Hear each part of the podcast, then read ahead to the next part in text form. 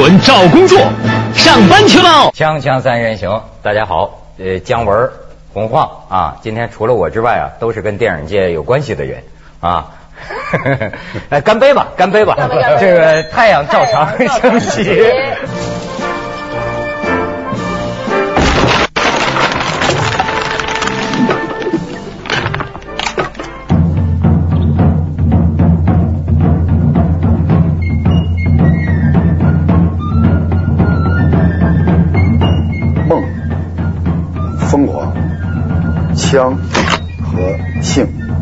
哎，呃，他什么都不懂，那，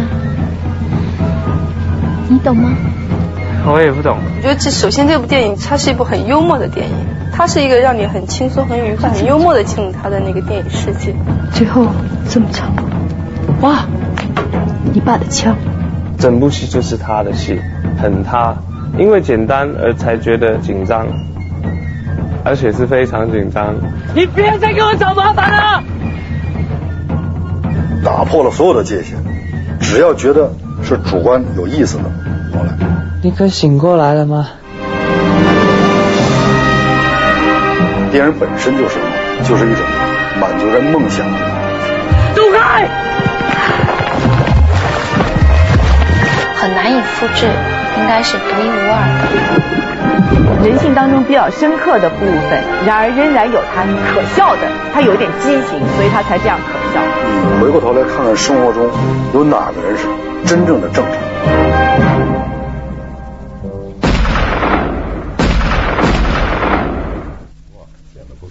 这电影挺奇幻的哈。哎，晃姐，据你对他的了解，你觉得他的电影是不是特别像他这个人呢？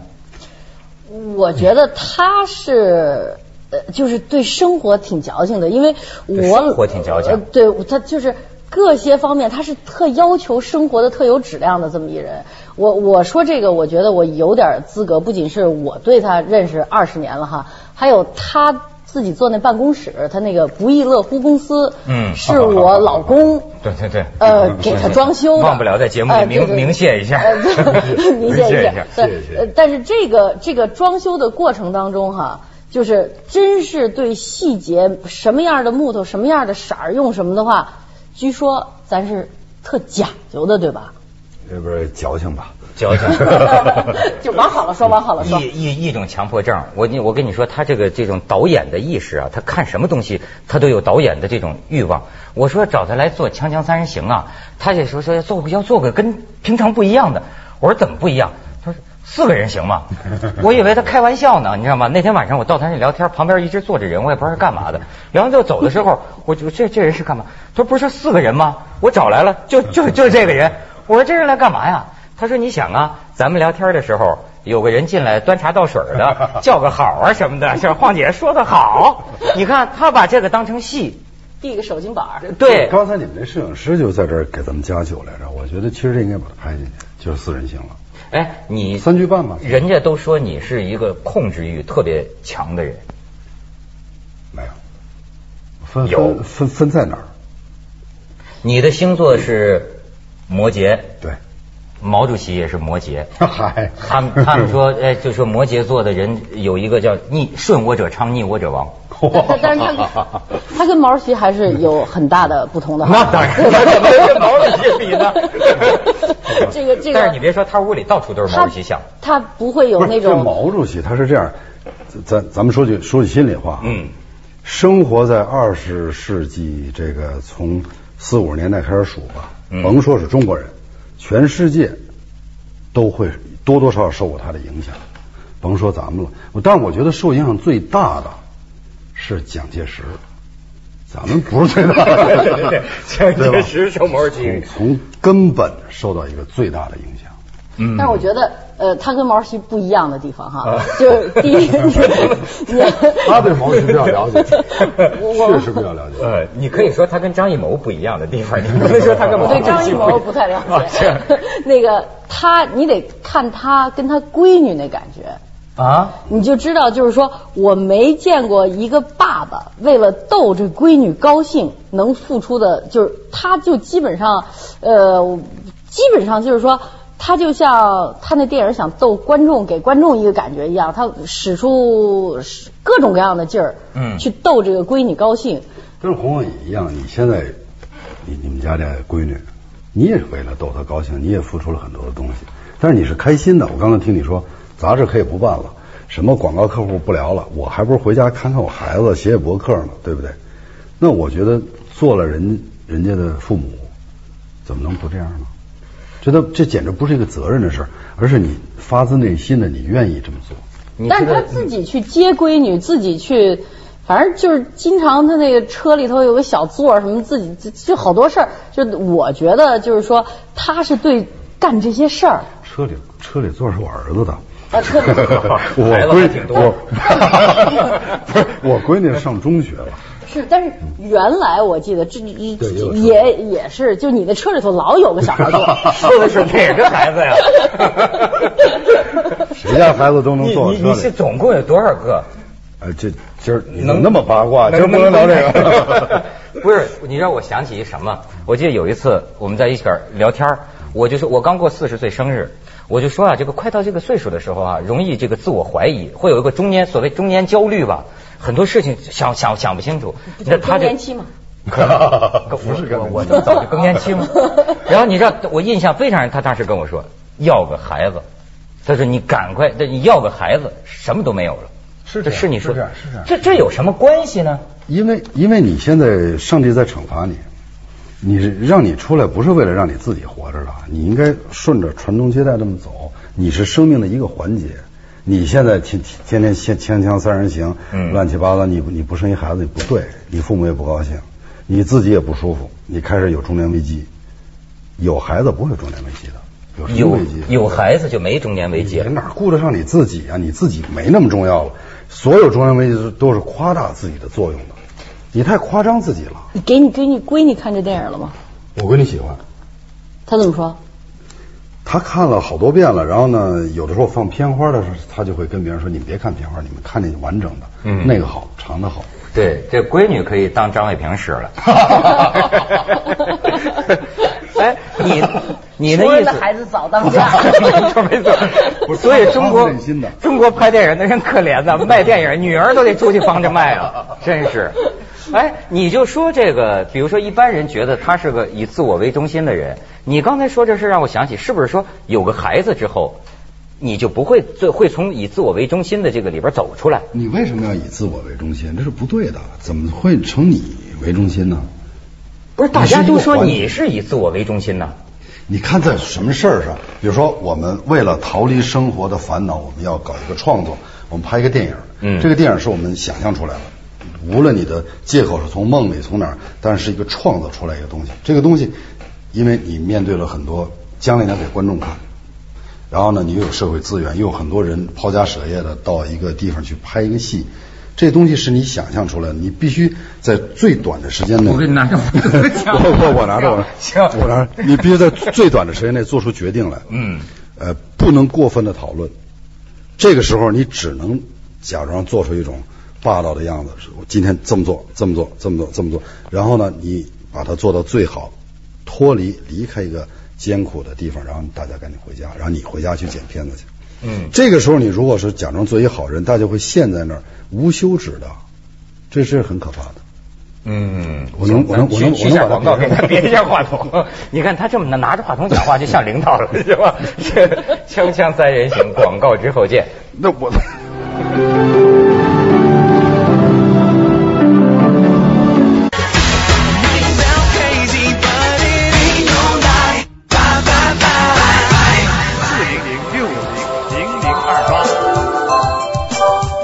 太阳照常升起。你就说四十，我还真跟你接着刚才聊这个。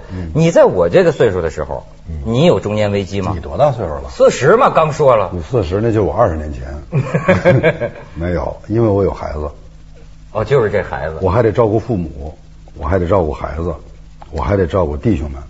我那帮弟兄们我也得照顾。靠你养活吗？不是不是养活的事儿，人家有什么事儿得跟我说。你比如说，我有好几个朋友弟兄们失恋了，得给我打电话，我得接。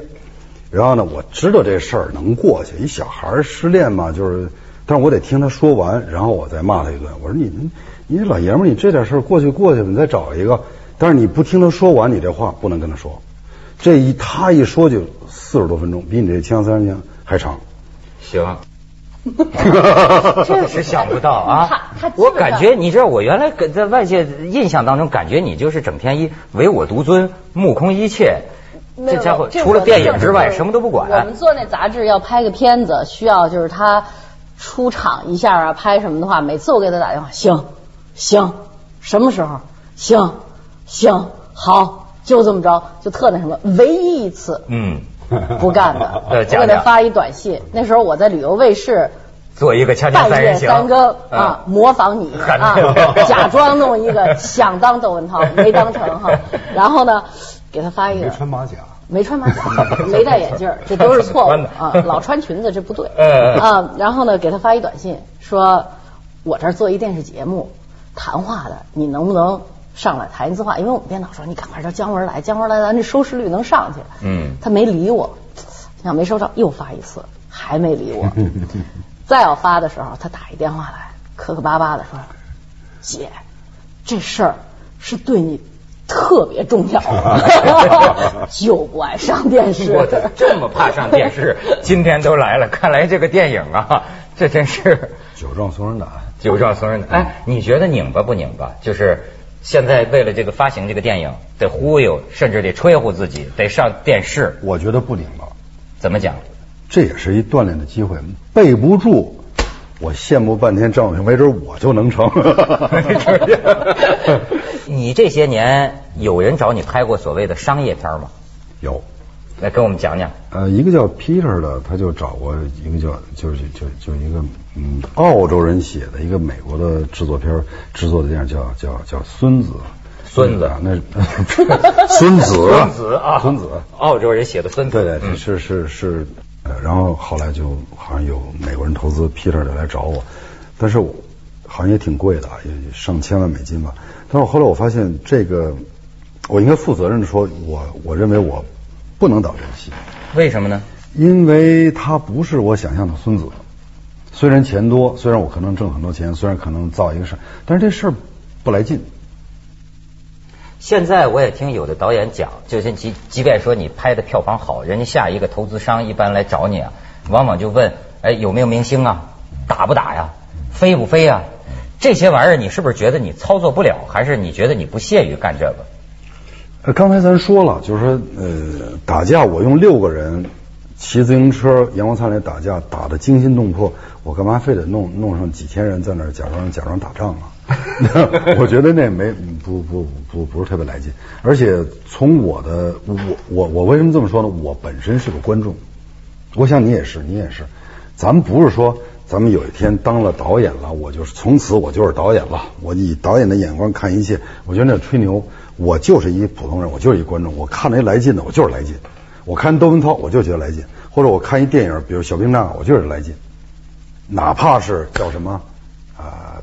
变形金刚啊，变形金刚你也觉得来劲，咔一变这东西，没错，变的过程中他也来劲，对不对？没错没错。您不能说我假装说我弄一大片我假装弄一帮明星，他不来劲，这这这不成，对不对？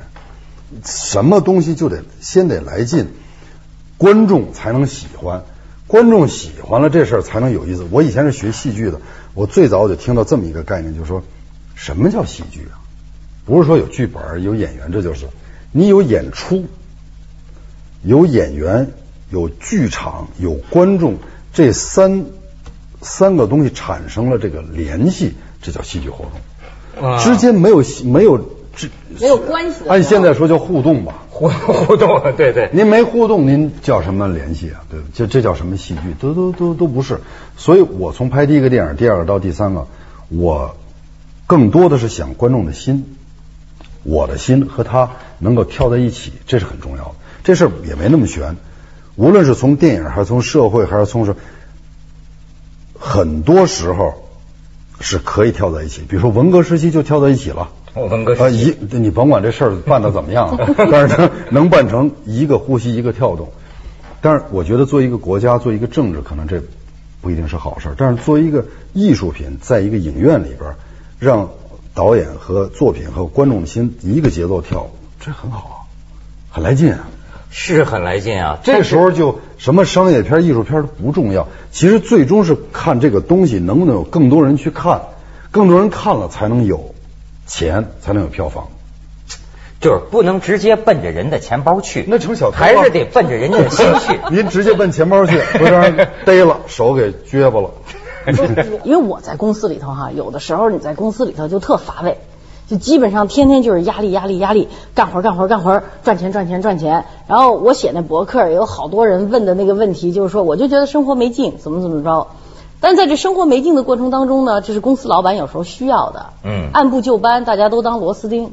你要是老板要看他的电影吧，我估计得有一帮人就会觉得。活着闹了半天是这样才能来劲，全辞职了。这成邪教了，这个。来去一下广告，锵锵三人行，广告之后见。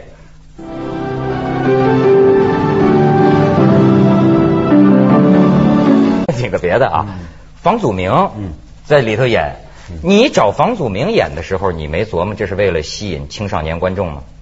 这房祖名啊，他他不，你不能这么说，因为我是有这么一个孩子，嗯孩子他妈疯了，嗯他不知道他妈为什么疯，他妈又不直接告诉他，但是他能感觉到他妈这个疯里边有一个很神秘的故事，可能跟他的生命，可能跟他的出生，可能他他怎么到来有关系。那跟因为孩子房祖明有什么关系呢？然后呢，他因为他从不是这这这段里边，他从来没见过他爸啊然后他就老跟他妈在绕，他想知道他爸是谁，想知道他从哪儿来的。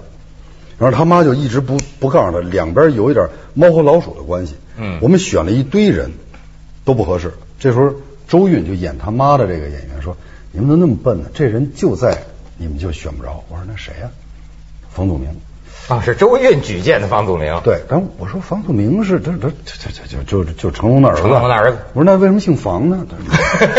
你太不 不不不不不不在这情况里了。说你赶紧找来看。后来我们就找来，找来一看，果真非常合适。你怎么讲？这种合适你没办法去用语言形容，就是你甚至觉得他鼻子都合适，鼻子够大，鼻子都合适，走路都合适，他那种浑身要要要要有行动感的这种肢体语言都觉得合适。哎，我就看一个报道说，这孩子在体验生活，你把他扔着农村扔了半年呢。